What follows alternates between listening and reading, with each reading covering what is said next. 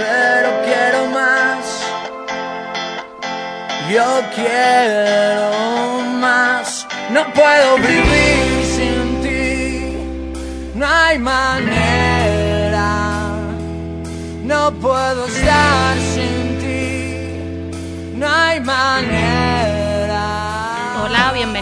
Estamos en Radio Enlace y esto es Perrerías. Como siempre, aquí estamos todo el equipo del programa deseando pasar un buen rato hablando de nuestro tema favorito, los perros, y por supuesto de su bienestar.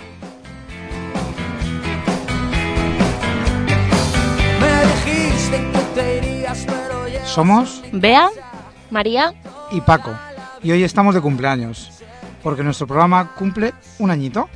Parece que fue ayer cuando inauguramos Perrerías, con mucha ilusión y muchos nervios. Y un año después seguimos, aunque con menos nervios y cada vez más encantados con esta oportunidad.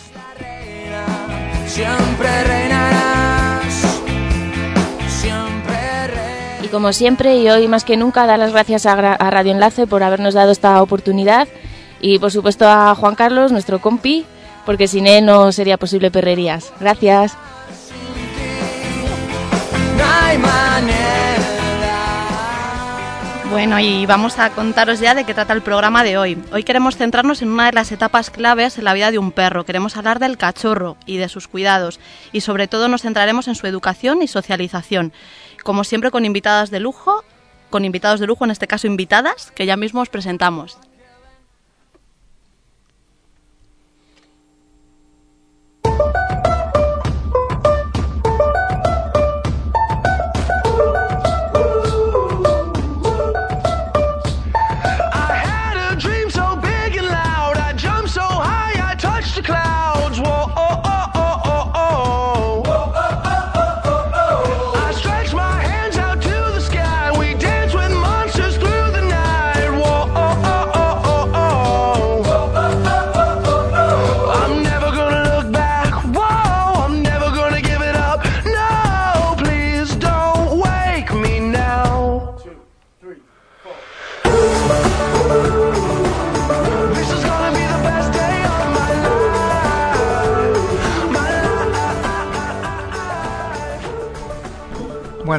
Programa de hoy os lo queremos dedicar eh, a cada una de las personas que durante este año nos habéis ayudado a difundir una educación amable y sin castigos.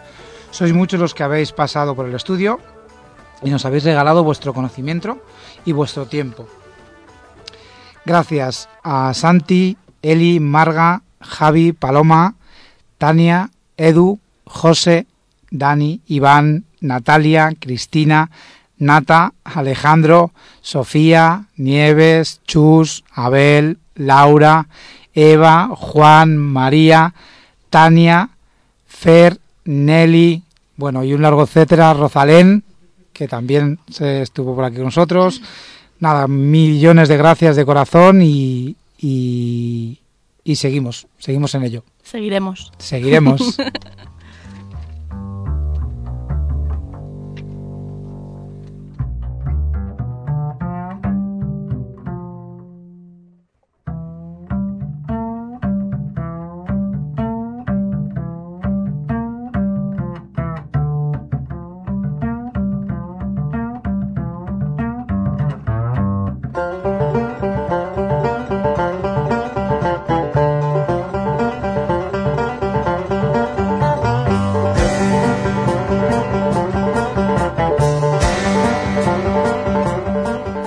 Bueno, pues no esperamos más y os presentamos a nuestras invitadas de hoy, dos personas con un gran corazón perruno y cuyo día a día está además relacionado directamente con los perros tanto a nivel familiar como laboral. Vamos a empezar con Sonia Bella, una gran amiga y compañera a la que adoramos. Ella trabaja codo con codo con Cansonrisas en el proyecto Caneduca de Aldeas Infantiles, donde compagina su labor de administrativa en el área de la infancia, juventud y familias con su labor como promotora y coordinadora de este genial eh, proyecto donde se enseña a los menores a educar y a tratar de forma amable a los animales, en especial a los perros. Y además está resultando un gran éxito. Con una gran formación a sus espaldas sobre educación canina en positivo y experiencia de muchos años en protectoras, en albergues, actualmente comparte su vida con dos amores perrunos, Siro y Coisa, con las que tiene un vínculo excepcional. Bienvenida Sonia y muchas gracias por venir. Te queremos, ya lo sabes. Pues muchas gracias a vosotros por invitarme. Es un placer estar con vosotros compañeros, y compartir esta mañana con, con vosotros. Y felicidades, muchas felicidades por ese añito que cumplís, que sean muchos más y, y que lo veamos y que los compartamos. Ah, y deciros que aparte de, de Siro y Coisa, comparto mi vida con Chris, que es mi, mi gatita. Ah, verdad, vale, se nos verdad. olvidado a Cris. Se nos ha olvidado la. Se nos ha pasado. A ver el guionista. A ver, a ver, ya hablaremos con el guionista para... Esto no puede ser, ¿eh? Bueno, y nuestra otra invitada de hoy se llama Mónica, Mónica Saavedra. Eh, yo concretamente la conocí hace más de ocho años, en nuestros inicios formativos en educación canina. En aquel curso, aunque estábamos iniciándonos, muy pocos apostaban allí por una educación canina en positivo. Muchos profesores, de hecho, nos enseñaban pues cómo dar tirones a los perros para obedecer y ya desde ese momento pues nos rebelamos un poco ante lo que nos parecía injusto y necesario. Y Mónica fue una de las pocas que tampoco se cayó y se negó como yo a maltratar a- a ningún perro. Actualmente ella es una de las fundadoras de Magic Pets, empresa dedicada a la educación canina y a tratar problemas de comportamiento. Y es mucho lo que ha crecido desde entonces a nivel profesional. La estimulación temprana y educación de cachorros es, de lo, que más, es lo que más le apasiona y al igual que Sonia siempre sigue formándose y aprendiendo. Ella comparte su vida con tres perros que se llaman Lucky, Lennon y Logan y con su gata Ariel. Bienvenida Mónica, gracias por venir. Gracias por invitarme y es un placer compartir con vosotros este programa de aniversario, así que feliz de estar aquí y pasar la mañana hablando de cachorros y de la importancia de prevenir problemas de comportamiento, no de solucionarlos. Fenomenal. Bueno, una vez hechas las, las presentaciones, tenemos muchas preguntas sobre cachorros que haceros, así que vámonos al lío. Bueno, la primera pregunta, eh, siempre se habla de la importancia de la etapa del cachorro. Eh, contarnos, por favor, por qué es importante a nivel físico y emocional esta etapa y hasta cuándo se considera que un perro es cachorro. A ver, eh, la- las edades tempranas son importantes en todos los sentidos, a nivel emocional, por supuesto a nivel físico. Eh, podremos, podemos considerar quizás que el cachorro, tal como se considera un pequeño, un pequeño niño, pero cani- canino, eh, llega eh, hasta las 16 semanas o 20 semanas, que es cuando finaliza un periodo importantísimo que se llama el de la licencia del cachorro. Entonces, a partir de ahí ya podemos considerar al cachorro como un pequeño jovenzuelo porque empezará a despertar la explosión hormonal y ya eh, llega la fase del perro joven. Por lo tanto, cachorro como tal podríamos decir que es hasta la, fin- la finalización de esa etapa, la de la licencia del cachorro. Eh, no sé si queréis que os explique un poquito qué quiere decir lo de la licencia del cachorro. Sí, claro. Vale. Adelante, adelante. Eh, esta etapa es importantísima porque es cuando al cachorro se le permite equivocarse, aprender de sus errores y otros adultos, eh, perros por supuesto, eh, no les corrigen de manera exagerada, les permiten cometer errores, les permiten equivocarse y no son corregidos en absoluto. Eh, por lo tanto, como parte de esa fase ya la pasan en casa de, de- de su familia humana, es importante que, que- que las personas que conviven con el cachorro entiendan que lo último que deben hacer es estar encima del cachorro todo el día a base de correcciones, aunque tan solo sean verbales. Porque eso lo único que va a hacer es incidir en la desconfianza del cachorro y en una falta de comprensión de lo que le rodea y de, y de lo que supone cada experiencia que vive en, el- en un entorno nuevo y para él desconocido, por supuesto. Por eso es importantísimo que eh, se respete esa edad y que jamás eh, eh, estemos ordenándole, corrigiéndole, apartándole de malas formas, eh, hasta que cumpla cuatro meses, cuatro meses y medio, que empezaremos a poner límites, pero de una manera, como siempre, en positivo, con tranquilidad, con paciencia, cariño, etcétera. Vale. Para aclarar un poquito, porque has dicho lo de la toma del cachorro, te referías, porque luego vamos a hablar de la etapa de socialización, entiendo que te referías a la etapa, ¿no? De socialización hasta las 20 semanas así. Sí, exacto, coincide, es que coincide la etapa de socialización, que es un- la- la- una etapa muy importante. Eh, en el desarrollo emocional del cachorro, porque eh, dependiendo de las experiencias que viva, sí se va a determinar su comportamiento futuro, eh, coincide precisamente con, la fin- con el final de esa etapa que llamamos licencia del cachorro. Vale. Por eso es tan importante también. Pero es importante a lo mejor también saber eso, que un perro joven no es un perro adulto, que muchas veces les tratamos como Para un perro nada. adulto Para y que aunque ya se haya pasado esa etapa de socialización, Exacto. ¿cuándo sería un perro adulto? Eh, la adultez llega más tarde de lo que pensamos. Eh, se considera un perro adulto alrededor de los dos años, tres años, dependiendo del tamaño de la raza, de sus vivencias, del tipo de entorno en el que viva. No todos los perros son iguales, ni, ni, ni hay una fecha de, de, mira, soy adulto porque acabo de cumplir dos años. Igual que los humanos no somos adultos porque cumplamos 18. Claro.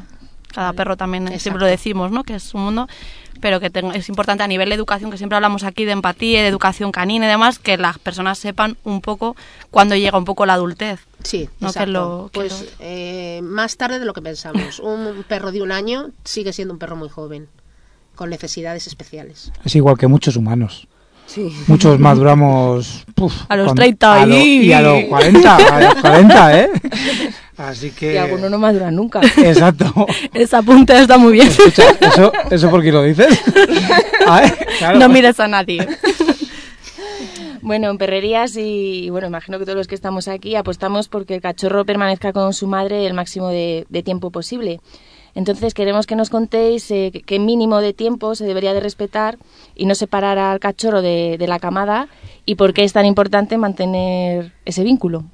A ver, eh, el, eh, como hemos dicho, los perros pasan por eh, diversas etapas en su nivel a nivel de desarrollo emocional y parte importante de esas etapas son las que llamamos etapas del miedo.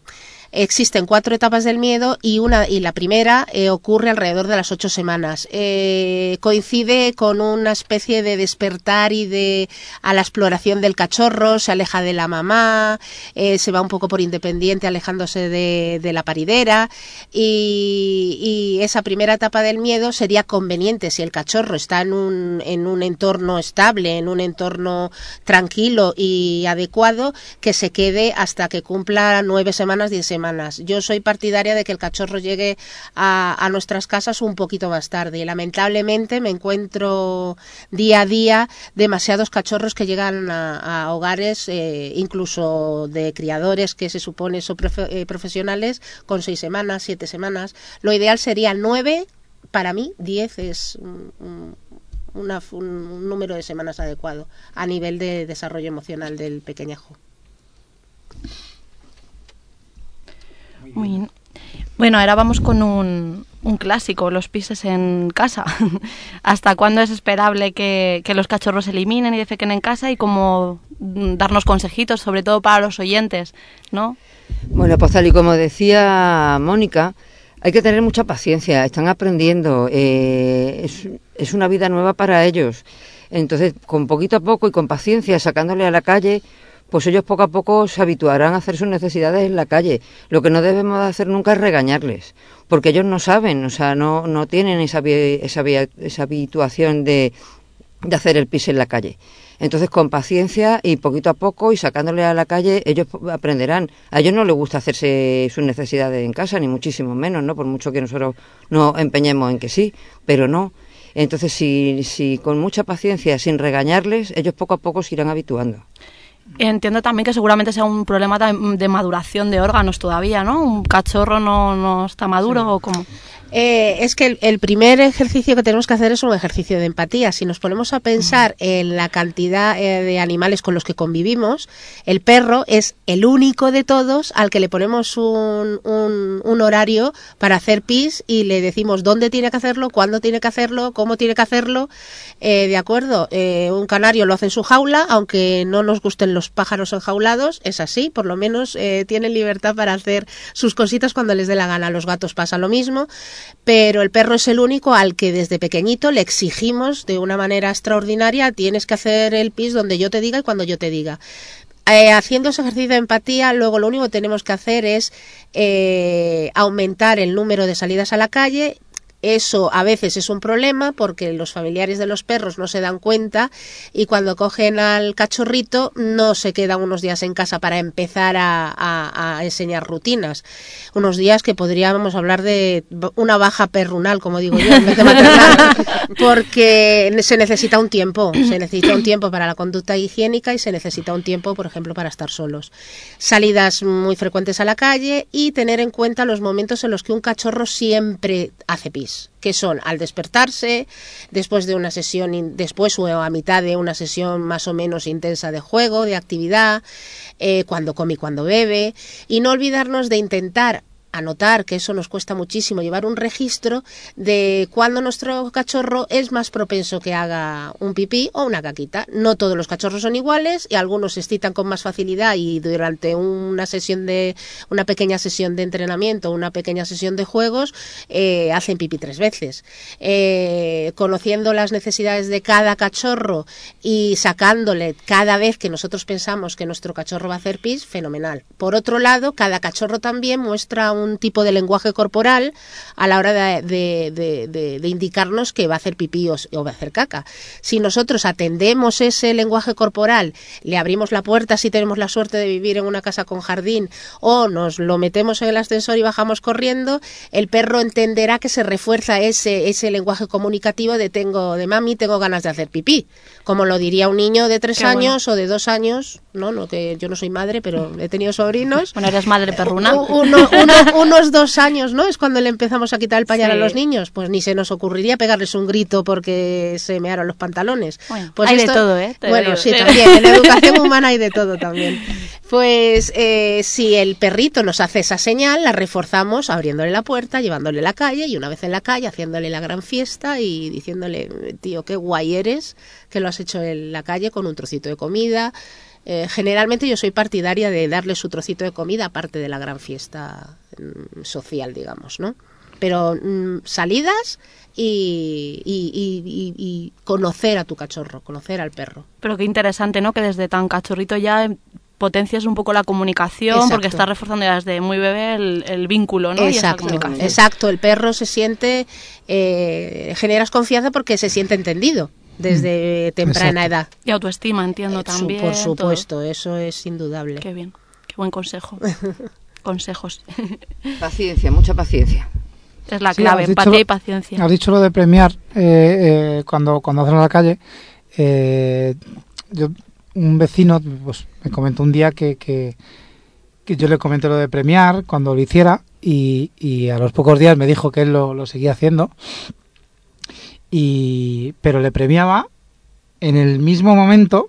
Interrumpía. Exacto. Te cortaba el rollo. Eh, claro, y, y, y, y decía, yo le dije, digo, tú premiale cuando hago en la calle, digo, tampoco te líes a saltar como una cabra, a montarle un fiestón, a tirarle cohete porque se va a morir del miedo, y premiale pues cuando haya acabado, cuando esté Exacto. tranquilo.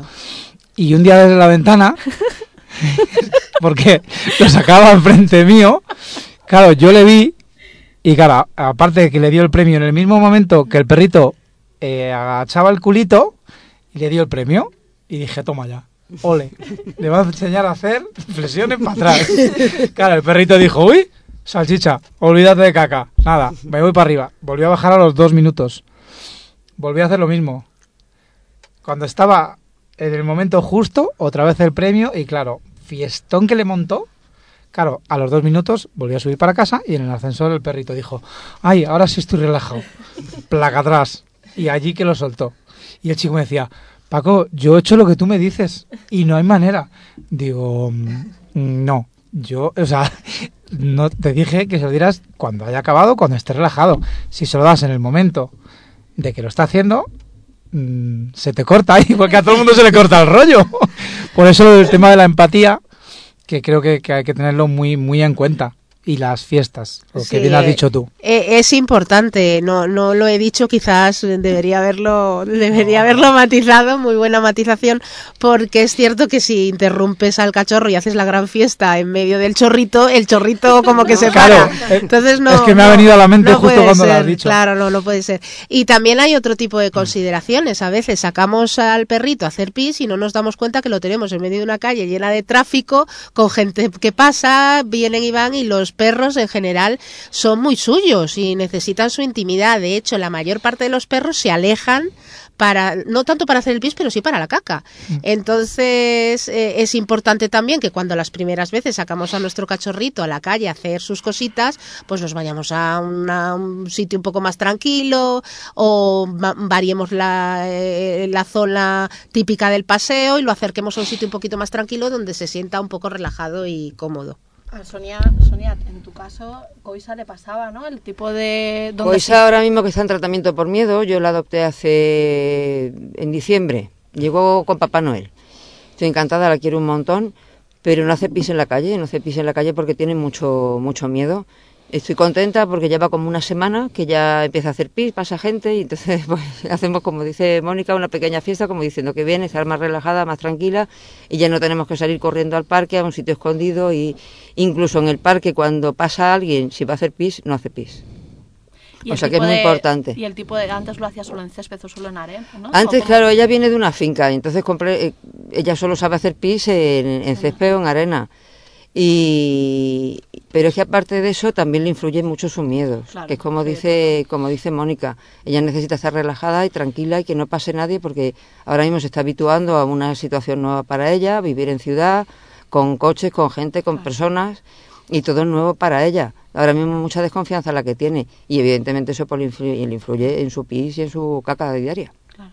Pero vamos avanzando muy bien, ¿eh?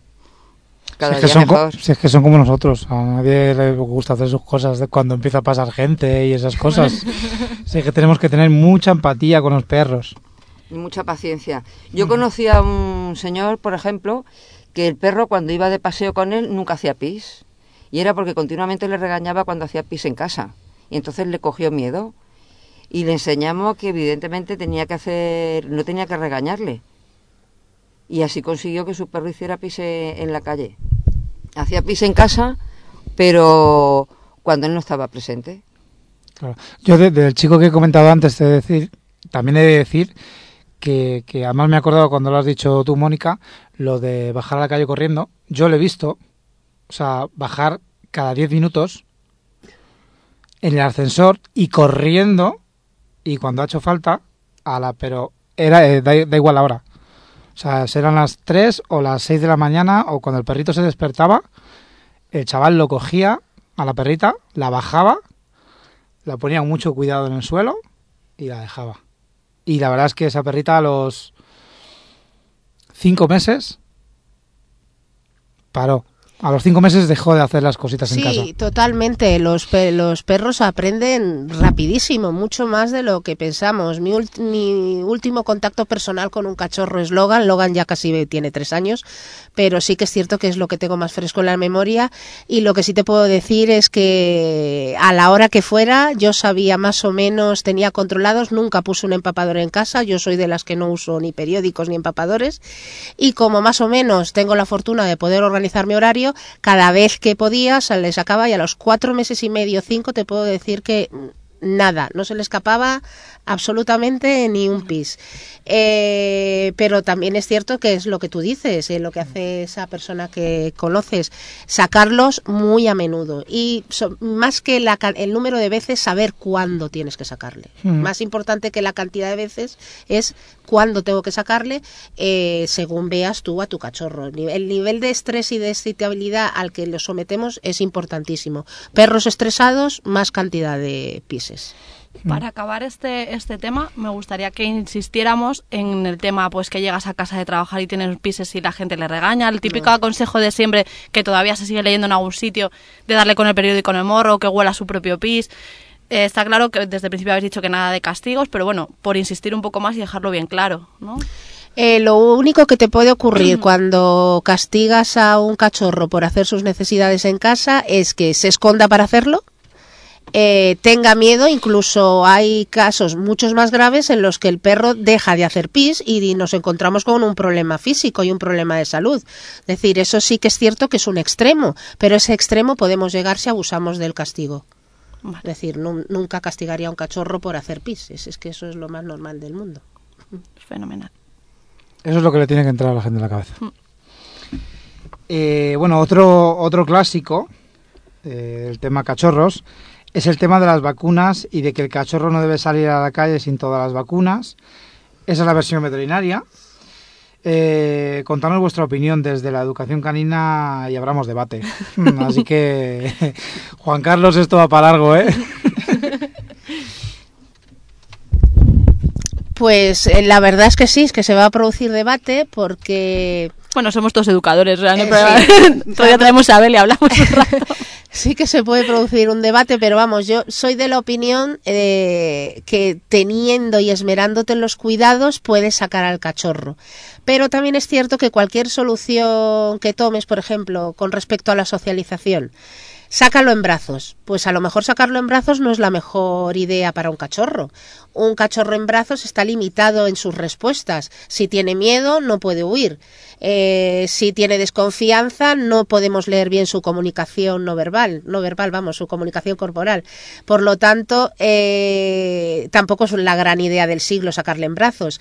Entonces, mm, yo soy partidaria de, tener cuidado, de conocer muy bien nuestro barrio, nuestro entorno, eh, saber dónde están los sitios donde van la mayor cantidad de perros, evitarlos un poquito, ir a zonas más tranquilas, más limpias, pero sí que es cierto que no deberíamos esperar a que un cachorro finalice su periodo de, de vacunación para sacarlo por primera vez a la calle, porque entonces nos encontramos con cachorros inhibidos, tímidos, incluso con problemas más graves, eh, cachorros con tanto pánico, y tengo un caso ahora, eh, que muestra comportamientos agresivos desde edades tempranísimas como los tres meses. Eso, eso es un problema. Eso es, Sí. Hay que evitarlo a toda costa. Por lo tanto, yo le diría a nuestros compañeros veterinarios, porque los considero compañeros, que, que intentasen estar al día, hablar con nosotros y, y intentar aconsejar eh, a los eh, papás y mamás de los perritos que sí, que hay que tener cuidado, que hay que prevenir enfermedades, que es muy triste que se te contagie un cachorro y perderlo por una parvo o lo que sea, pero o que coja parásitos y que por culpa de los parásitos tenga que estar en casa porque puede contagiar a otros perritos, pero que teniendo eh, precaución y teniendo cuidado tú puedes llevar a tu cachorrito. Y yo a todos mis perros los he sacado antes de que finalizaran eh, el periodo de vacunación, extremando los cuidados, eso sí. Sí, esto es un gran consejo, porque a mí me pasó con Siro, Siro tiene ahora cinco años, pero yo como llevaba mucho tiempo sin tener cachorro, pues hice todo lo que me dijo el veterinario. Y no salió a la calle hasta los cuatro meses. Madre. Y, y la verdad es que, eh, bueno, pues en casa, teniéndole tranquilo y bien, hicimos las cosas muy bien, pero en la calle luego tuvo, tuvo problemillas, ¿no? Yo fui de las que le saqué en brazos, que fue lo que me, lo que me dijeron, y le doy totalmente la razón a, a Mónica, ¿no? Que luego le costó, le costó más trabajo. Con prevenir un poco de sacarlo en sitios limpios y con un poquito de cuidado, yo creo que se podría sacar un poco antes. Yo fui de las que cometí ese error porque me enseñé lo que me dijo mi, el veterinario y salió y tardó bastante tan tiempo en salir Siro. Bueno, pues eh, en perrerías nosotros siempre salimos a la calle y entrevistamos a la gente, pero esta vez lo hemos hecho al revés. Entonces lo que hemos hecho es que sea la gente la que nos pregunte, bueno, en este caso a vosotros, eh, cosas sobre los cachorros. Así que vamos a escuchar lo que nos han preguntado. Vamos a ver. Hola, muy buenos días. Mira, mi pregunta es la siguiente. Me gustaría saber cuál es el motivo por el cual todos los cachorros siempre tienen que destrozar los muebles o el mobiliario del hogar. Muchas gracias. A ver, lo que. Lo que siempre ocurre es que cada cachorro pasa por una etapa donde el mordisqueo es, impro- es imprescindible. Primero, como manera de explorar, el entorno y segundo para gastar energía, invertir tiempo de, de- juego y, y masticando, mordisqueando, también se calma. Por lo tanto, es importante proveer al cachorro de los juguetes eh, eh, necesarios y de los juguetes apropiados para que en vez de morder los muebles mu- se dedique a mordisquear un huesito de piel, un huesito de, de alita de pollo crudo o, o un juguete de goma eh, de estos rellenables. eh, tiene que tener lo adecuado. Entre lo adecuado están las cajas de cartón, las botellas de agua vacías, eh, pequeños trozos de, de tela, siempre que le vayamos a dar un objeto nuevo al perro para que lo explore y lo mordisque, bajo supervisión. Tienes que mirar también y ser cuidadoso con los niveles de estrés y de excitación. Un perro hiperactivado porque no tenemos en cuenta sus periodos de descanso, le damos una caña que no es normal, como veo mucho en, mi día a día con cachorros, eh, pues estará más predispuesto al mordisqueo por ese ansia de me quiero calmar. Entonces morderá todo lo que tiene a su alrededor. Pero proveyéndole de las cosas adecuadas, el cachorro y dándole la alternativa de morder lo adecuado, el cachorro aprende enseguida qué puede morder y qué no puede morder. Y luego también yo creo también el tema de los dientes, Por supuesto. ¿vale? Que, que, que, que se le tienen que cambiar, entonces Sí, tendrán yo- que tendrán que morder algo. Eh, cuando, a ver, yo como muchos empecé eh, mi vida con, en rela- en- con los perros eh, en la educación tradicional, pero no hace mucho tiempo, en algún curso en el que hemos coincidido Bea y yo, eh, un curso largo, que se supone que debería, ser- que debería haber sido un gran curso, eh, una de las cosas que me sorprendió es que yo pregunté en una de las clases si los perros tenían dolor cuando les salen los, los dientes y me contestaron que, que no, que no eran como los humanos y que los perros Claro. no, no sienten molestias cuando cambian la dentición. Hombre, yo tiendo a comparar siempre al cachorro o al perro con otro mamífero y otro mamífero al que conozco bien o más o menos conozco bien es nosotros mismos, el ser humano. Y si a mí me duele la boca o si a mi bebé le duele la boca porque se le están cayendo los dientes y le están saliendo los nuevos, al cachorro pues posiblemente no, seguramente también. Y en esos momentos es cuando tienes que darle esas cosas para morder, aptas para morder, fresquitas, huesitos eh, de piel, suavecitos. También tienes que tener en cuenta lo que compras. ¿Vale? No le vayas a comprar un hueso de caña de fémur y dárselo a un cachorrito que está con la dentición del ¿no? claro. Ten cuidado, dale un, un- un huesito de alita crudo o algo fácil blandito. y algo blandito. A mí me, di- me, me dijeron, no sé si, además, eh, creo que fuiste tú, Bea, la que me, es que no lo sé, no sé, es que eh, lo que ha dicho de, la, de una tela, y ha dicho fresquito y, me- y, y trocitos de tela con- eh, mojados en agua, con trocitos de salchicha dentro y congelados. Sí, pues gran idea. Gran No fui idea. yo, pero mola.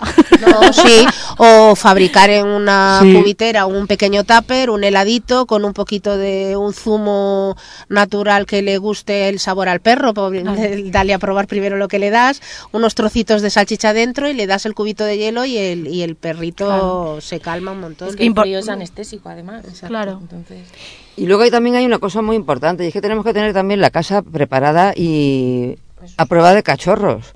Porque evidentemente si nosotros tenemos una silla del siglo XVI que nos ha regalado nuestra abuela y las queremos muchísimo, pues el cachorro no lo sabe. O sea, nosotros las sillas las queremos un montón, Aplausos, aplausos para eso. ¿eh? claro, pero el cachorro Yo no tiene, yo no tiene per- ni idea. Perdona que te corte, yo creo que me, me perdí esa parte. Con, ta- con- con mi perro tango lo de la mesa de, porque si la ve mi tía, que ahora la mesa es ovalada, ya no es rectangular. Nosotros Entonces, le damos mucha importancia a muchas cosas que los cachorros no tienen ni puñetera idea. Eh, Para ellos un trozo de madera. Tú la querrás mucho, pero a él le da exactamente igual. Entonces, tenemos que tener la precaución de retirar de la casa, igual que hacemos con los niños, de todo aquello que no queremos que estropee, que rompa, porque él no lo sabe. claro. Y aquí tenemos el típico problema de las plantas. ¿Qué hacemos con las plantas? Porque las plantas es lo primero que el cachorro va, sí, sí. a, lo que va a morder, a lo que va a explorar. Entonces, eh, como todo es un periodo y el, el- el periodo de mordisquear y, y explorar y, mo- y morder todo en casa eh, tiene una fecha de caducidad. El que el perro no está toda la vida eh, mordisqueando y destrozando cosas por necesidad. Entonces, esa etapa entre los dos y los tres meses es cuando se produce el boom de lo muerdo todo y exploro todo todo, por lo tanto retiramos también las plantas, eh, yo que sé, la típica alfombra, bueno, las alfombras ya en la conducta higiénica todas fueras, eh, por lo de los pises, pero es que aparte les encantan los flequitos, hay cosas que siempre muerde un cachorro. Claro. Le llama la atención. Les ¿no? llama Es la motiva- atención, Motivación. cosas que se mueven al moverse. Exacto, para ellos todo les es digno más. de explorar, Mm. entonces necesitan explorar y lo exploran con la boca. Pero que es importante que la gente entienda que esa etapa es súper importante, que los perros puedan explorar, que se sientan cachorros, que tengan libertad Que para tocar, para oler, para morder. Claro. Es que es clave. Es que el mordisqueo también lo tenemos que llevar a la calle.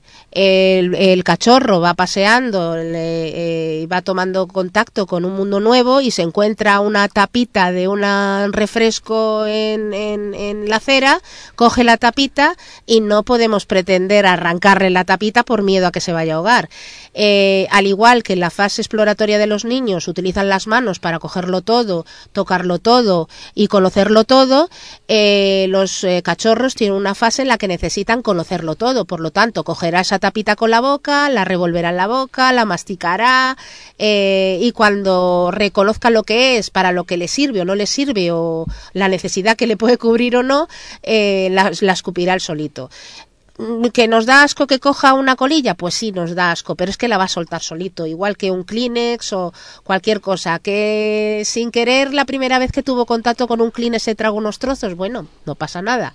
Él sabrá las, eh, si, si toda su vida está más o menos ordenada, es una fase más y lo necesita. Es vital para ellos explorar. Además, muchas veces yo creo que eh, los dueños, cuando hacen algún tipo de gesto para quitárselo, para el perro lo confunde encima como que está jugando Está más. jugando. Entonces eh, lo están potenciando más y dicen, no, no, pero déjalo. Y al final es, es lo contrario. El cachorrito piensa que está jugando. Es lo que hablabais vosotros, que hay que pensar como perro, no como No, humano. como humano, Exacto. exactamente. Y luego yo, yo mm, voy a echar un poco para atrás, porque habéis dicho lo de dejar algún juguete en casa, eh, porque alguna vez he escuchado eh, el tema de que es que claro, en casa me muerde los muebles, eh, no hace ni caso a los 50 juguetes, muñecos, pelotas, gomas, huesos que le dejo en casa, no lo entiendo. Mira, es que eso es un tema clave y en todas mis clases de cachorros es eh, típico, eh, no varía jamás. Eh, siempre en las consultas, la primera consulta, digo, enséñame los juguetes del perro. Y me Se enseña... saca un arcón de me, sa- 200 me sa- kilos. me saca un arcón con una pelota, con 1500 pelotas, eh, con un montón de objetos de goma que tienen pititos y un montón de historias. Eh, Ha puesto una cara cuando ha dicho de los pititos de las pelotas. Las tienes un cariño a esas pelotas, Sí, ¿eh? bueno, las amo. Eh, eh, cuerdas de todo tipo para tira y afloja, que no estoy nada, no es que esté en contra de ese tipo de juegos. Tú puedes lanzar una pelota al, al- al perro con coherencia o hacer una mini sesión de tira y afloja con coherencia, siempre con coherencia y con y con, Y con sentido y- común. y con sentido común, ¿no? Pero ya no se trata de eso, se trata de que el perro con los juguetes, eh, esos juguetes, como digo yo, solo le sirve para romperlos, no le sirve para otra cosa. Entonces, si tú utilizas eh, el, el sentido común y piensas en perro, te darás cuenta que es importante eh, dejar juguetes adecuados. Y un juguete puede ser una caja, una botella, cualquier cosa. Hay un libro, no sé si puedo recomendar un libro. Claro. Un libro muy interesante sobre juegos que es Jugar con su perro de Christine Sonderman de la editorial del Becky que te brinda montones de ideas para jugar con tu perro, fabricar juguetes y, y- y- y jugar en todas las áreas, juegos de olfato, juegos de inteligencia, etcétera, etcétera. Muy bien, muy interesante. Os ponemos la otra pregunta que nos hacen y pasamos ya porque si no, no nos va a dar tiempo a acabar todo, todo el programa. Juan Carlos, no pongas caras. Buenos días. Pues mi pregunta es, eh, ¿cuánto puede durar el periodo de adaptación cuando traes un cachorro a casa y, por ejemplo, no quiere andar?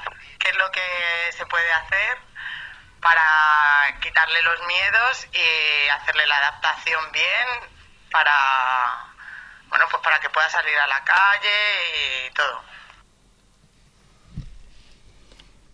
Pues como hemos estado hablando todo el tiempo, pues eh, no hay un periodo de adaptación eh, de X días o X semanas. Lo, importante es conocer el origen del cachorro, porque dependiendo de por dónde venga el cachorro y de cómo nos lle- llega a nuestras manos, eh, de, pasará unos días o no. Lo que nunca debemos hacer es obligar a un cachorro con miedos a afrontar esos miedos. Cada cachorro los afrontará en el momento que, que- pueda afrontarlos. Le podemos ayudar. eh, por ejemplo, un perro que no quiere seguir caminando, es sencillamente revisar por qué no quiere seguir caminando. A lo mejor es que pretendemos que un cachorro de tres meses haga un paseo de una hora y eso no es normal.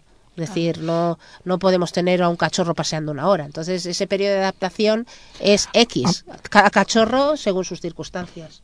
Eh, ni una hora, como muy bien has dicho tú, ni a las 4 de la tarde, Exactamente. Evidentemente que no. ¿vale? Que, que yo un día me mandó alguien una foto que salían, salían unos pies de, de humano y al lado dos patitas de perro. Y el, el enunciado era, si tú te quemas, piensa que él también. ¿Vale? O sea, cuidado con sacar a los cachorritos a las 4 de la tarde, a las 5 o a las 3 a la Hombre, calle. es que hay que tener en cuenta que esas almohadillas todavía están muy muy blanditas, o sea, es un piececito todavía muy delicado y, y evidentemente puedes tener un problema. Tratar un cachorro con miedos es delicado porque si no sabes afrontar los miedos de tu cachorro y te pones por meta que lo supere todos en cinco días, eh, lo que vas a tener es para siempre un perro con, Con miedos. con miedos y con inseguridad para afrontar cualquier pequeño reto que le- se le ponga en, en su vida. Por lo tanto, un cachorro más tímido eh, necesita tiempo, necesita que le dejemos eh, explorar y, y avanzar en, en el mundo nuevo al que se enfrenta a su paso, no al nuestro. Muchas veces es curioso porque nos encontramos con nuestro cachorro que ah, muchas veces dicen que no anda, pero otras veces que tiran un montón. Y tiran un montón precisamente por, eso, por esos problemas de miedos. Ellos están huyendo de una situación que a lo mejor para ellos es demasiado, como pueden ser ruidos, personas, coches, niños, colegios. Hay que hacer una adaptación muy poquito a poco, sacarle al principio, como hemos dicho a- a- al principio, por, por sitios donde haya poca gente y hacer una adaptación muy poquito a poco, que se vayan acostumbrando a, la- su mundo en la calle muy poquito a poco, primero con pocas personas, pues con pocos perros y aumentando un poquito todo eso. Lo que habéis dicho, ¿no? También tener en cuenta la edad del cachorro y a lo mejor para lo que nosotros sería un paseo fenomenal para él, para él es simplemente ir hasta la esquina y ya está, ¿no? Tener en cuenta eso. Exacto, de hecho existen eh, ideas equivocadas sobre el tiempo y el tipo de actividad que necesita un cachorro. Eh, eh, pensamos que tenemos que sacar al cachorro 20 veces al día o tres veces al día una hora y no es así. Un cachorrito de tres meses con salir 15-20 minutos al día eh, y pequeñas salidas para la conducta, para enseñarles la conducta higiénica es suficiente. Eh, y un perro adulto eh, no necesita tampoco más paseo, más paseo que dos horas o tres horas al día. Ya tres horas a veces, dependiendo de lo que hagamos durante el paseo, puede ser incluso excesivo. Ujú. Sí, evidentemente también pasa muchas veces, a mí el otro día me preguntaba un señor que tiene un cachorro de cuatro meses y le lleva al parque y le tiene en el parque una hora. Luego, evidentemente, el perro cuando llega a casa mm, no es que esté cansado, es que lo que está es sobrecitado. Ajá. Claro. Uf, madre mía, me da a mí que, que otro día más vamos a necesitar eh, mucho más tiempo. Juan Carlos, estira la horita, por fin. Eh, bueno, en verano, en verano se abandona un porcentaje muy elevado de los cachorros que se regalan en Navidades. Y en vuestra opinión, ¿por qué creéis que, que esto ocurre y cómo se, cómo se podría evitar? Bueno, y si llegan a verano. Exacto, a lo mejor. Hombre, es que yo creo verano. que un perro nunca debe ser un regalo. Es un ser vivo y, cuando una familia decide tener un perro en su casa, tienen que estar todos de acuerdo, tienen que estar todos distribuyendo su- las responsabilidades y qué vida se le va a ofrecer a ese perro. Un perro no es un regalo, es un ser vivo y yo creo que es que no se deben de regalar directamente ningún perro. Ni gato. Ni Ningún animal, vamos. exacto. Eso es primordial, pero también es importante saber que la mayor parte de los abandonos que se producen se producen porque la familia no sabe lidiar con pequeños problemas que se encuentra durante el desarrollo emocional o durante el crecimiento del cachorro. Por lo tanto, eh, acudir a buenos profesionales, eh, leer buenos libros, no cualquier libro, y buscar la información adecuada en Internet, que está llena de todo tipo de información. No ver la tele, por supuesto, porque la Ese- tele... el, el apunte final ese. Me ha gustado y, mucho. y no seguir consejos de parque, porque cuando vas a un parque resulta que todos somos adiestradores y no todos somos adiestradores. Entonces no puede ser eso. Bueno, y lo mismo que pasa en el parque pasa en el Facebook, o sea, exactamente igual en las redes sociales. O sea, que consejos de parque hay cada vez más y hay que tener mucho cuidadito con esas cosas. Yo creo que las redes sociales están muy bien para compartir y para hablar de, cosas divertidas de tus cachorros, de tus perros, pero no para aceptar cierto tipo de consejos de educador canino que ni son de educador canino ni son de nada que lo único que te pueden es estropear la vida con tu perro. Es que además cada perro es que es un mundo, Es un entonces mundo. lo que está claro es que la filosofía en positivo esa va a ser la- el común denominador, pero luego cada caso no tiene nada que ver de cómo actúes con él. Claro, es que hay gente Entonces, muy atrevida, ¿no? Y entonces es. da una serie de consejos sin conocer a ese perro, sin saber dónde vive, sin saber cómo son sus dueños, que mucho cuidadito con los consejos que te den. O sea, se pueden comentar tropecientas mil cosas en, en las redes sociales sobre la vida de tu perro, pero evidentemente no te vas tan serio como puede ser de su educación. Además que ya no hay excusas porque hay editoriales y libros interesantes, profesionales que trabajan en positivo y que hacen las cosas muy bien y cursos que María siempre en Perrunos por el Mundo está dando un- información de un montón de cursos y charlas que sí que tienen acceso a información de calidad. Entonces ya no vale el que te quedes Claro. con los consejos de parque. Exacto. Y la tele, no la vean. Hace mucho daño. De momento, hasta Hombre, que no todo, no demonicemos la tele hasta tampoco, que Perrerías pobrecitos. sea un programa Pero- de tele. Hasta que- eh, me lo ha quitado hasta que hagamos un programa de tele. Me ha gustado. Solo Voy se a- sintonizará ese canal. bueno, ya, ya dedicamos un programa entero, estamos acabando ya la entrevista, nos encantaría seguir hablando de, de cachorros, pero no nos da el tiempo. Dedicamos un programa entero a hablar de niños y perros, pero ya que os tenemos aquí y que sois más expertas también en tema de cachorros, que nos contéis, ¿no? Que para vosotras qué precauciones, ¿no? Por lo menos hay que tomar, debemos tomar cuando una- en una misma casa conviven cachorros y conviven niños. Y con esto ya, si queréis, terminamos, os dejamos ya un poco en paz. Pues a ver, yo creo que muchas veces somos muy permisivos con los niños y los niños muchas veces con que no saben, pues juegan con, lo- con los cachorros de manera muy muy brusca, muy intensa y entonces pues molestamos sin molestan sin querer a los a los cachorros. Entonces lo que hay que hacer es supervisar todo ese tipo de relaciones con sentido común, con paciencia y no permitir muchas veces a los niños que molesten mm, excesivamente a los perros. Le podemos enseñar a un niño a respetar el descanso del perro. Podemos mm, enseñarle al niño que colabore con nosotros para echarle de comer al perro, para darle de comer. Podemos pe- pedirle al niño que, que nos ayude en temas básicos de educación. Pero hay que supervisar esa relación y hay que estar muy pendiente de la- cómo se relacionan un niño y un perro y sobre todo enseñarle a compartir momentos de tranquilidad. Un niño se puede poner a leer un libro y tener a su cachorrito al lado y compartir momentos de calidad y, y de tranquilidad, sobre todo de tranquilidad y de no excesiva exces- excitación. Sí, eh, planificar las sesiones donde están presentes actividades entre niños y perros, supervisarlas y luego también no olvidarnos de que los niños, eh, que dependiendo de la edad del niño, de cada niño, de, determinando, de- de- dependiendo de la edad que tenga, planificaremos algún tipo de actividad o, u otra. Eh, no todos los niños también son iguales, por lo tanto también, eh, dependiendo del carácter del niño, eh, le daremos más responsabilidad, le daremos menos, pero lo que sí es cierto es que cuando se trata de niños muy pequeños, que es cuando se producen más accidentes, lo que debemos hacer es eh, eh, planificar la sesión de juegos y cortarla inmediatamente antes de llegar a un nivel de excitación tan alto que el cachorro sea incapaz de controlar la fuerza de la boca, por ejemplo. Eh, enseñar al niño también desde muy pequeñitos el lenguaje de los perros para que entienda cuando su perrito se siente incómodo.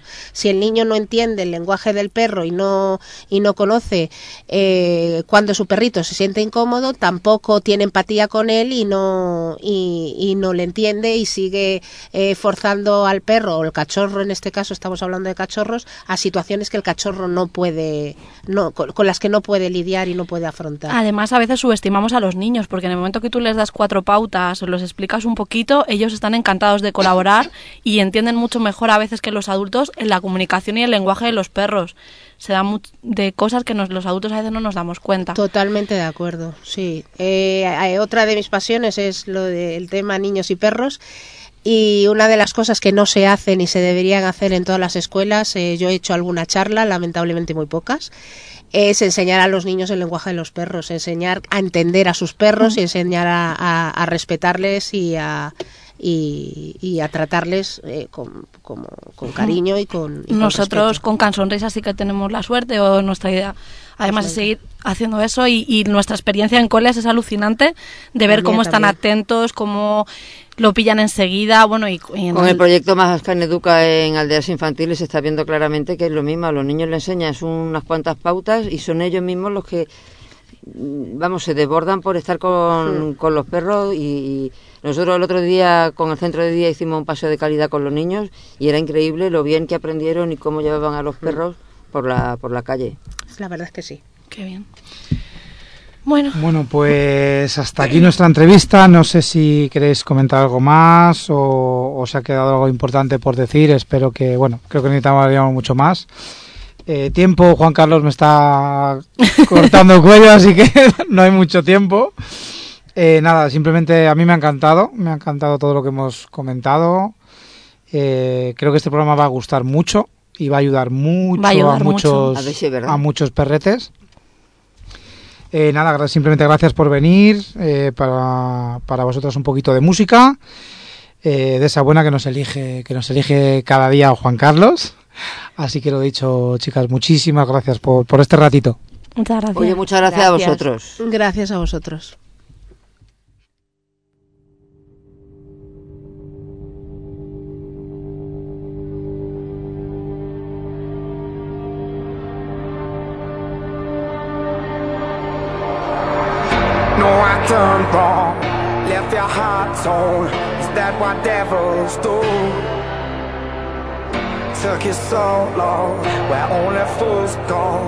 Shook the angel in you.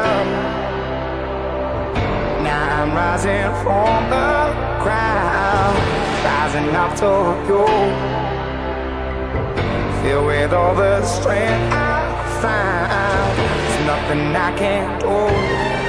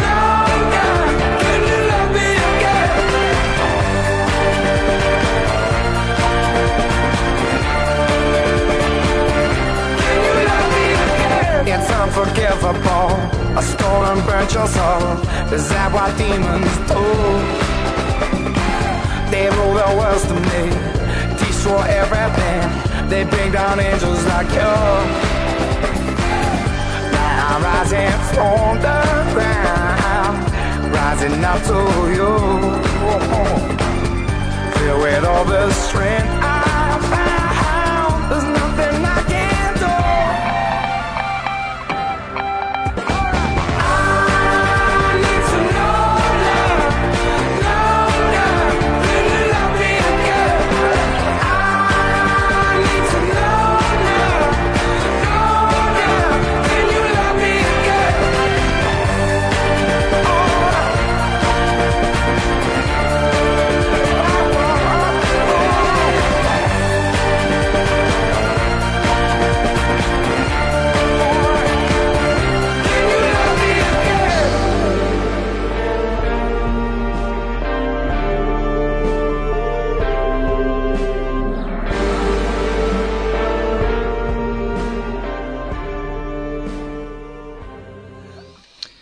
Bueno, pues vamos a seguir con el programa de hoy, que nos está encantando y de verdad que, que va a ser va a ser de mucha ayuda. Eh, y ahora vamos a hacer una conexión telefónica, que nos encanta esto de, de conectar con el mundo y con el universo. Vaivea. Entonces lo que vamos a hacer es, es llamar por teléfono a nuestro gran amigo Antonio y Noelia de Calmadox. Ellos están en, en, en Cáceres. Eh, grandísimos amantes de los perros, eh, muy, muy conocedores de- del mundo del perro, con una grandísima formación con la que hemos compartido muchos ratos muy divertidos, eh, otros no tanto. Pero bueno, ya os digo que son grandes, grandes amantes de, los perros, grandes profesionales. Tienen su, página web que se llama www.calmadogs.com punto es, perdón, punto es. Gracias Juan Carlos, me ha tirado un dardo, gracias. Eh, y tiene, eh, Antonio tiene un maravilloso blog, ¿vale? Yo pondría entre comillas lo de maravilloso, porque eh, tiene una gran cantidad de artículos que los lee muchísima, muchísima gente y son de muchísima ayuda para, para todos los perros y para los dueños. Vale, entonces cuando quieras Juan Carlos, eh, entramos con Antonio. Hola. Hola, Hola chicos, ¿qué tal? buenos días, ¿qué tal? Qué alegría oírte, ¿cuánto tiempo? Pues sí, tengo ganas, más ganas de daros un abrazo, ¿eh? Yo te, yo te voy a chuchar, ¿eh? ya sabes que mi casa es tu casa. Empezamos con una llamada telefónica, pero el siguiente paso ya sabes que es viajecito para acá, para los madriles y al estudio. Ajá. Pues sí, darlo por hecho, ¿eh? en breve, a ver si podemos, cuadramos un poquito las cosas y nos vamos para allá, que tenemos muchas ganas de veros. Bueno, y No- eh, Noelia, que también te queríamos preguntar por ella, ¿cómo está? ¿Está todo bien? Pues no la tengo por ahí escondida, están manteniendo a los perros ahí tranquilos, Bueno, y la pequeña, bueno, la pequeña, que haciendo, los deberes. La verdad que están ahí las dos haciendo los deberes, porque este fin de semana se nos han juntado muchas cosas y estamos aquí ya apurando el último día eh, para poder terminar todas las cositas. bueno, pues nada, Gracias vamos. por darnos este E- ratito. Este ratito para nosotros, muchas gracias. Así que vea tú dispara, dispara para Antonio. Bea. Nada, Antonio, estamos, el tema de hoy, como ya sabes, es eh, cachorros. Hemos tenido aquí a, a Sonia, está Sonia, está Mónica. Y hemos estado Hola. hablando de, de cachorros, bastante, les hemos hecho bastantes preguntas. Cuéntanos un poquito, no sé, queríamos, co- eh, como Calmadox, qué problemas de comportamiento o por qué os, te- os suele llamar la- las personas, pues problemas que tengan los cachorros o qué preocupaciones que tengan ¿no? con los cachorros. Pues, a ver, ¿cómo os diría? A ver, hay, hay distintas, o sea, eh, hay distintos grupos de personas que nos llaman con el tema de cachorros, ¿no? Eh, por un lado están los que, los que no tienen el perro todavía. Esa gente, bueno, me quito el sombrero con esa gente porque no tienen un perro y ya están empezando a pensar cómo hacerlo bien antes de meterlo en casa. Eh, sería lo ideal.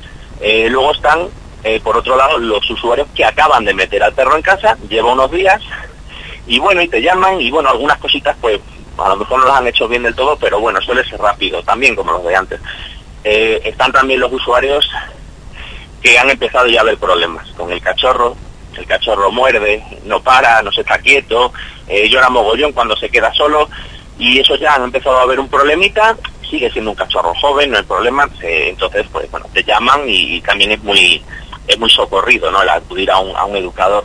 Y bueno, ya por último quedarían eh, los, los propietarios que tras haber probado todos los consejos que escuchan en el parque, pues ya tienen a un perro que ya ha dejado casi de ser cachorro, es adolescente, eh, muy excitado y muy falto de autocontrol y la cosa se complica bastante. Y que, por ejemplo, se le complica relación, entendemos relación con ellos, con la familia, con otros perros, cuéntanos. Eh, bueno, eh, por un lado, las personas que intentan hacerlo bien desde un principio, pues normalmente con un poquito de ayuda logran tener cachorritos bastante tranquilos, con los que hacer una vida estupenda y suelen tener luego un adolescente estupendo y disfrutan muchísimo de su perro, porque al final de lo que se trata es de disfrutar del perro. Eh, claro, luego está por otro lado esas personas que han hecho mucho caso de consejos, de parque, del abuelo que tenía perros, cositas estas que van escuchando, las van probando con el perro, incluso cosas que se leen en internet, por supuesto, eh, y al final lo que hacen es un pupurrí de métodos y de cosas que al final lo que hacen es tener una relación muy complicada en casa con un perro pues que no tiene ningún tipo de autocontrol, no tiene educación, eh, claro, es ya un problema, eh, se acaba convirtiendo en una relación problemática. Vale, eh, nosotros hemos estado hablando aquí, por supuesto, del eh, trabajo en positivo, de la educación en positivo, ya saben nuestra palabra favorita, empatía, pero cuéntanos un poquito cómo puede afectar el castigo a un cachorro o a un perro joven, desde tu punto de vista y tu visión, qué puede afectar en negativo a un, a un perro tan joven. Bueno, nosotros eh, lo primero cuando, cuando acudimos a una, a una visita, lo primero es intentar convencer a los propietarios que descarten el castigo.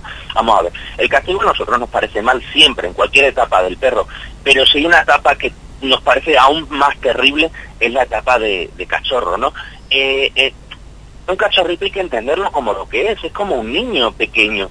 Eh, no podemos reñir por hacer comportamientos de lo que es lo que es un cachorro. O sea, los cachorros eh, se hacen pipí. O sea, ¿cómo vas a reñirle a un cachorro por hacer pipí? Yo me imagino siempre que mi madre me hubiese reñido por hacerme pipí o caca en los pañales. O sea, es incomprensible. Eh, no lo comprendemos en humanos, pero pero en perros parece que hay gente que, que está muy dispuesta a regañar a un cachorro porque a lo mejor el cachorrito gruñe o el cachorrito muerde cosas. Vamos a ver, es que es normal, un cachorrito es normal que tenga curiosidad, hay que fomentar además la curiosidad. Ahora bien, eh, para algo tenemos el sentido común. Es decir, lo que no podemos permitir es que el cachorrito se coma el mando a distancia, se coma cosas peligrosas, nos muerda un mueble. Pero para eso estamos nosotros, para anticiparnos eh, y llevarlo de ahí a otro sitio o darle algo para que pueda morder. Justo en cosas justo que han ido saliendo en el programa. o sea Esto, que esto ha sido un déjà vu, ¿eh? Esta ¿Cómo? conversación es un déjà vu. Pues, pues que coste que no estaba escuchando, ¿eh?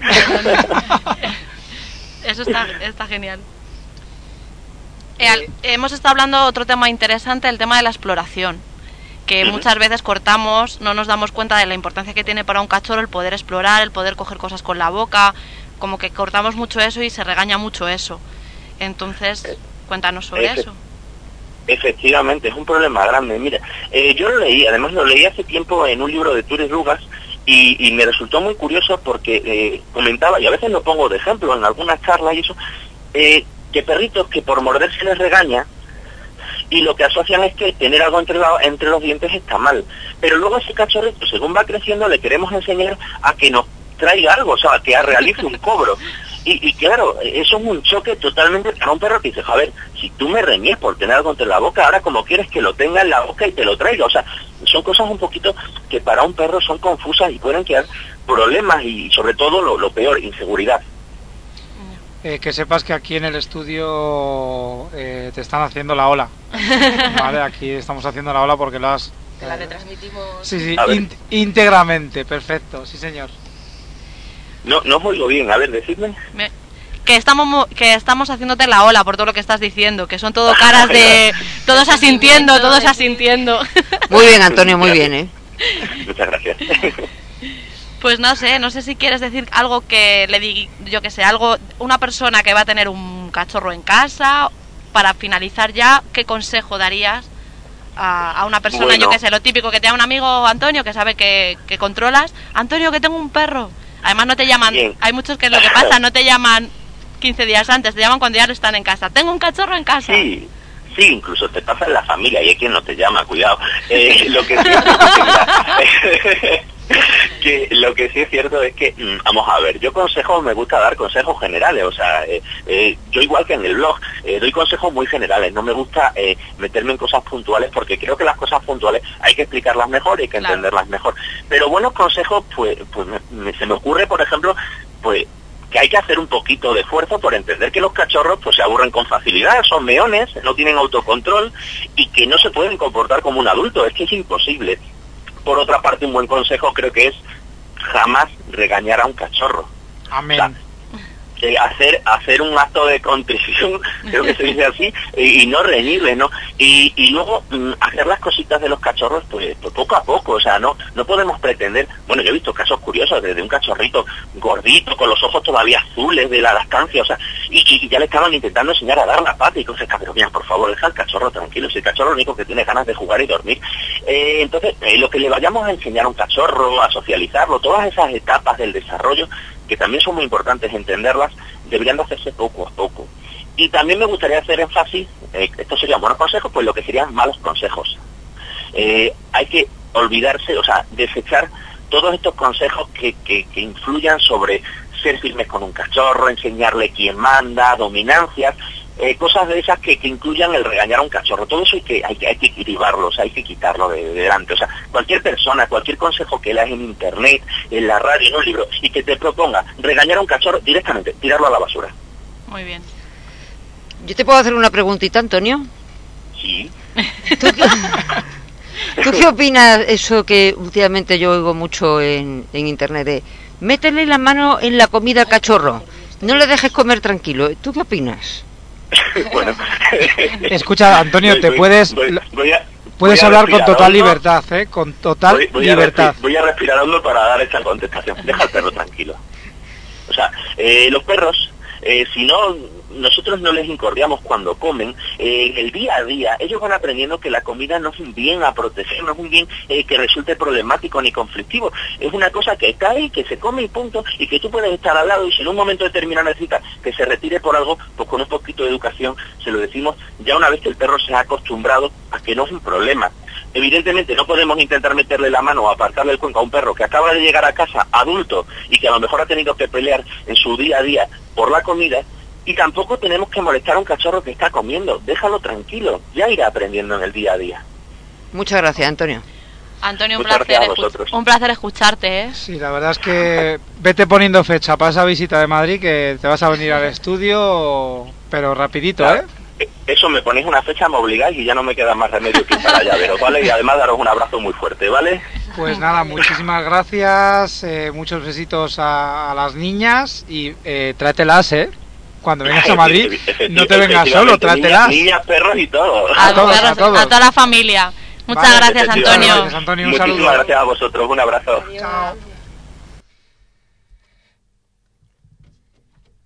Bueno, pues ahora que hemos despedido a Antonio, un placer también tenerle con nosotros. Eh, vamos a, a empezar con la sección de Perrunos por el Mundo. Hoy así es bastante variada la- la no- las noticias. Bueno, ya está anunciándose la cuarta carrera solidaria para la adopción y tenencia responsable de animales de compañía que se celebra el 18 de octubre en, Madrid. Cuesta 10 euros la inscripción y bueno, pues todos los beneficios eh, van a ir a reportar a los perros pues, que, buscan, que buscan un hogar. Si queréis más información podéis entrar en www.perroton.org. Lo que quieren es concienciar a la gente de la necesidad eh, de lo importante que es eh, adoptar, pero también de la necesidad de hacerlo con responsabilidad. Entonces, bueno, pues os animo a que entréis. Ya sé que es en octubre, os lo recordaremos un poco más cerca de la fecha, pero para que ya lo sepáis. Y como ahora está tan de moda correr, pues nada, apuntarse todos. Otra noticia va relacionada con Facebook y bueno, es que la quería contar aquí porque me ha parecido muy curiosa. Eh, y es que han hecho un grupo que se llama Encontrar a Brie. Esta perrita es una perrita que robaron en Barcelona con una bueno, algo que suele hacer la gente muchas veces sin darse cuenta, que es que van a entrar en una tienda a comprar el pan o lo que sea y dejan al perro atado en una, en una farola o lo que sea. Están asintiendo aquí en el estudio porque es verdad que lo hace mucha gente. Bueno, pues aunque solo sea un minuto, eh, ha sido suficiente para que esta perrita la robaran. Bueno, la dueña, claro, pues imaginaros, cuando lo denunció, le contó la policía que es que ahora estaban robando mucho, no solo ya para peleas de perros, sino para mendigar. O sea, se cogían perros para mendigar. Bueno, el caso es que esta chica lo que hizo fue ponerlo en Facebook, hizo un grupo y en un solo día consiguió 10.000 visitas, que es eh, una pasada, 24 horas. Y ya no solo lo importante de las visitas, sino consiguió que gracias a los comentarios de mucha gente eh, encontraran a la perra y al ladrón pues le han detenido. ¿Qué pasa? Que como ha tenido tanto éxito, además fue 24 horas, pues han decidido dejar el grupo abierto y así todas las personas que estén en esta misma situación pues puedan buscar a sus perros a través de este, de este Facebook. Es encontrar a Brie. Y bueno, aprovecho para decir que por favor no dejéis a los perros aunque sea un minuto, porque es que con un minuto basta para que te lo quiten. Entonces, por favor, que tengáis, les tengáis controlados, que, que si tienes que bajar otra vez a por el pan, pues Ni eso ni dejarlo encerrado en los coches. bueno, pues eso ya por supuesto. que- Bueno, y otra noticia también que me ha parecido muy curiosa es una exposición de fotografías que es de sobre la Primera Guerra Mundial. Son fotos de 1914 y 1919. Es en Londres, ya sé que no es aquí en Madrid, pero bueno, creo que ahora con, con internet no hay problema. Mañana, mañana, Mañana mismo vamos. Londres. para verlo. Y es que me ha parecido, bueno, pues una exposición muy bonita porque lo que hacen es, eh, bueno, pues mm, dar reconocimiento a perros que trabajaron en la Primera Guerra Mundial ayudando a los soldados, no solo en las batallas, a nivel de, bueno, pues buscar heridos, eh, hacían de porteadores, eh, hacían de vigilantes, sino que además hacían de apoyo emocional. Entonces había gente que ya no les usaba solo para ayudar y llevar suministros médicos, sino simplemente a nivel emocional los tenían con ellos los soldados. Entonces, bueno, creo que es una historia muy bonita que está un poco olvidada porque, bueno, son héroes ocultos. Eh, y bueno, pues cuenta un poco en todas las fotos, en todas las fotos, yo las he visto y las que son muy bonitas, además con blanco y negro, eh, además es muy curioso porque casi todo el mundo yo creo que se haría una imagen de cómo serían esos perretes. Casi todo el mundo pensaría en Doberman, pastores alemanes, no sé, este tipo de perretes más. Y ves las fotos y es curiosísimo porque es, una variedad de perretes de, de todo tipo, pequeños, ratoneros. Y son fotos, pues no sé, que tienen mucho, mucho encanto. Les ves con los soldados y les ayudaron un montón, incluso en las... eh, cuentan como en las trincheras cazaban ratas, con lo cual evitaban muchísimas, muchísimas epidemias. Entonces, fijaros qué labor tan importante lo que hacían estos perros. Así que, bueno, me ha parecido muy bonito por un reconocimiento a- hacia ellos. Y nada, si queréis verlo, simplemente en internet buscáis el nombre de la exposición, que es Perros de la Primera Guerra Mundial, y ahí las podéis, las podéis ver. Las fotos, y luego te viene un comentario de quiénes son los de las fotos y bueno, que hicieron esos, esos perretes. Así que os animo a verlas. Muy interesante, María. Sí. Eh, y luego, bueno, eh, esto ya son noticias de actividades que sí que podéis hacer aquí, que es la de 100% mascotas, que es la Feria del Animal de Compañía que se hace en IFEMA. Va a ser el 23 y 24 de mayo, o sea que ahora está, está aquí a la vuelta de la esquina. Y bueno, actividades que vais a poder disfrutar pues son eh, actividades de agility, talleres de adiestramiento, talleres asistidos con animales, exposiciones ya no solo de gatos, sino de perros, de burros. Eh, va a haber también una pasarela de perros para adopción. Y eso yo lo digo porque es que me interesa mucho lo de, lo de que adopten. Es de 11 a 1 y de 4 a 6 de la tarde. Esas van a ser las pasarelas para los perretes de adopción. Y bueno, pues Can Sonrisas y Aldeas Infantiles, aquí presentes, van a estar allí, no se lo van a perder, además con los, con los chavales. Así que. Va a ser un gran día para los chavales, se Eso, lo van a y- pasar Y, muy para bien. nosotros. Y para nosotros. Sí, sí. Así que nada, que lo disfrutéis y, y- y que lo disfrutéis mucho.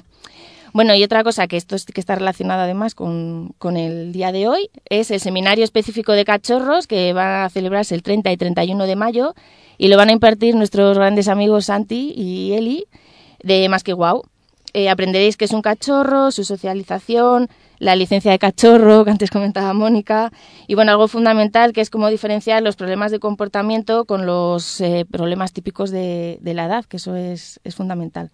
Entonces, bueno, os recuerdo el 30 y 31 de mayo y bueno, pues entráis en la página de Más que Wow, en su web y allí podéis, podéis inscribiros. Totalmente recomendable. Yo lo Sí, sí, repetiría, 100%. fíjate. Sí, yo también lo hice y merece la pena, de verdad. Un Y gustazo. nada más, ha sido muy variada hoy. Bueno, y ya va quedando poquito. ¿No? Y el cuento, ¿no? Os voy a leer el, el cuento de hoy para, para que a Juan Carlos no se le caiga ya más el sudor de la frente. el cuento de hoy se llama El barrio de los artistas. Y os leo. Mickey era un chico alegre, optimista y simpático. Nadie recordaba haberle visto enfadar, y daba igual lo que le dijeran. Parecía incapaz de insultar a nadie. Hasta sus maestros se admiraban de su buena disposición para todo, y era tan extraño que incluso se corrió el rumor de que era debido a un secreto especial. Y bastó que fuera secreto para que nadie pensara en otra cosa. Tanto preguntaban al pobre Mickey que una tarde invitó a merendar a don José Antonio, su profesor favorito. Al terminar le animó a ver su habitación, y al abrir la puerta el maestro quedó como paralizado, al tiempo que una gran sonrisa se dibujaba en su rostro. La enorme, pared del fondo era un único collage de, de mil colores y formas que inundaba toda la habitación. Era el decorado más bonito que había visto nunca. Algunos en el cole creen que yo nunca pienso mal de nadie, comenzó a explicar Mickey, ni que nada me molesta o que, nunca o que nunca quiero insultar a nadie, pero es mentira. A mí me pasa como a todo el mundo, y antes me enfadaba mucho más que ningún niño. Sin embargo, hace años, con ayuda de mis padres, comencé un pequeño collage especial. En él podía utilizar todo tipo de materiales y colores, siempre con cada pequeña pieza, siempre que con cada pequeña pieza pudiera añadir algún mal pensamiento o acción que hubiera sabido contener. Era verdad, el maestro se acercó y en cada una de las pequeñas piezas se podía leer en letras finísimas, tonto, bruto, pesado, aburrido y, otra y otras mil cosas negativas. Así que comencé a convertir todos mis malos momentos en una oportunidad de ampliar mi collage. Ahora estoy tan entusiasmado con él que cada vez que alguien me provoca un enfado no dejo de alegrarme por tener una nueva pieza para mi dibujo. De muchas cosas más hablar- hablaron aquel día, pero lo que el buen maestro no olvidó nunca fue como un simple niño le había mostrado que el secreto de un carácter alegre y optimista está en convertir los malos momentos en una oportunidad de sonreír. Sin decírselo a nadie, aquel mismo día comenzó su propio collage y, y tanto recomendó aquel secreto a sus alumnos que años después llamaron a aquel barrio de la ciudad el barrio de los artistas, porque cada casa contenía las magníficas obras de arte de aquellos niños optimistas.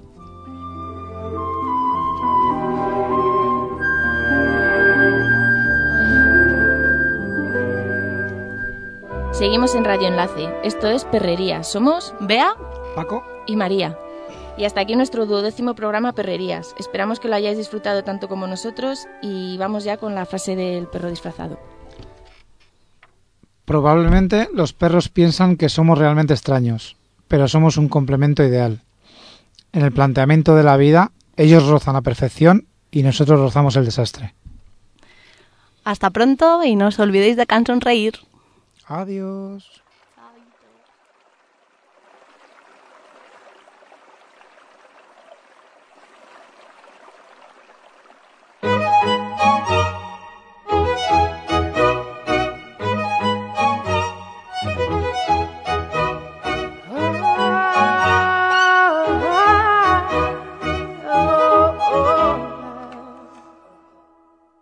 Thousand miles from comfort.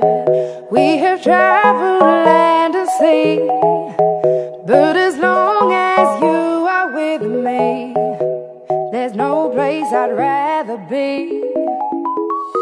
I would away forever, exalted in the sea. As long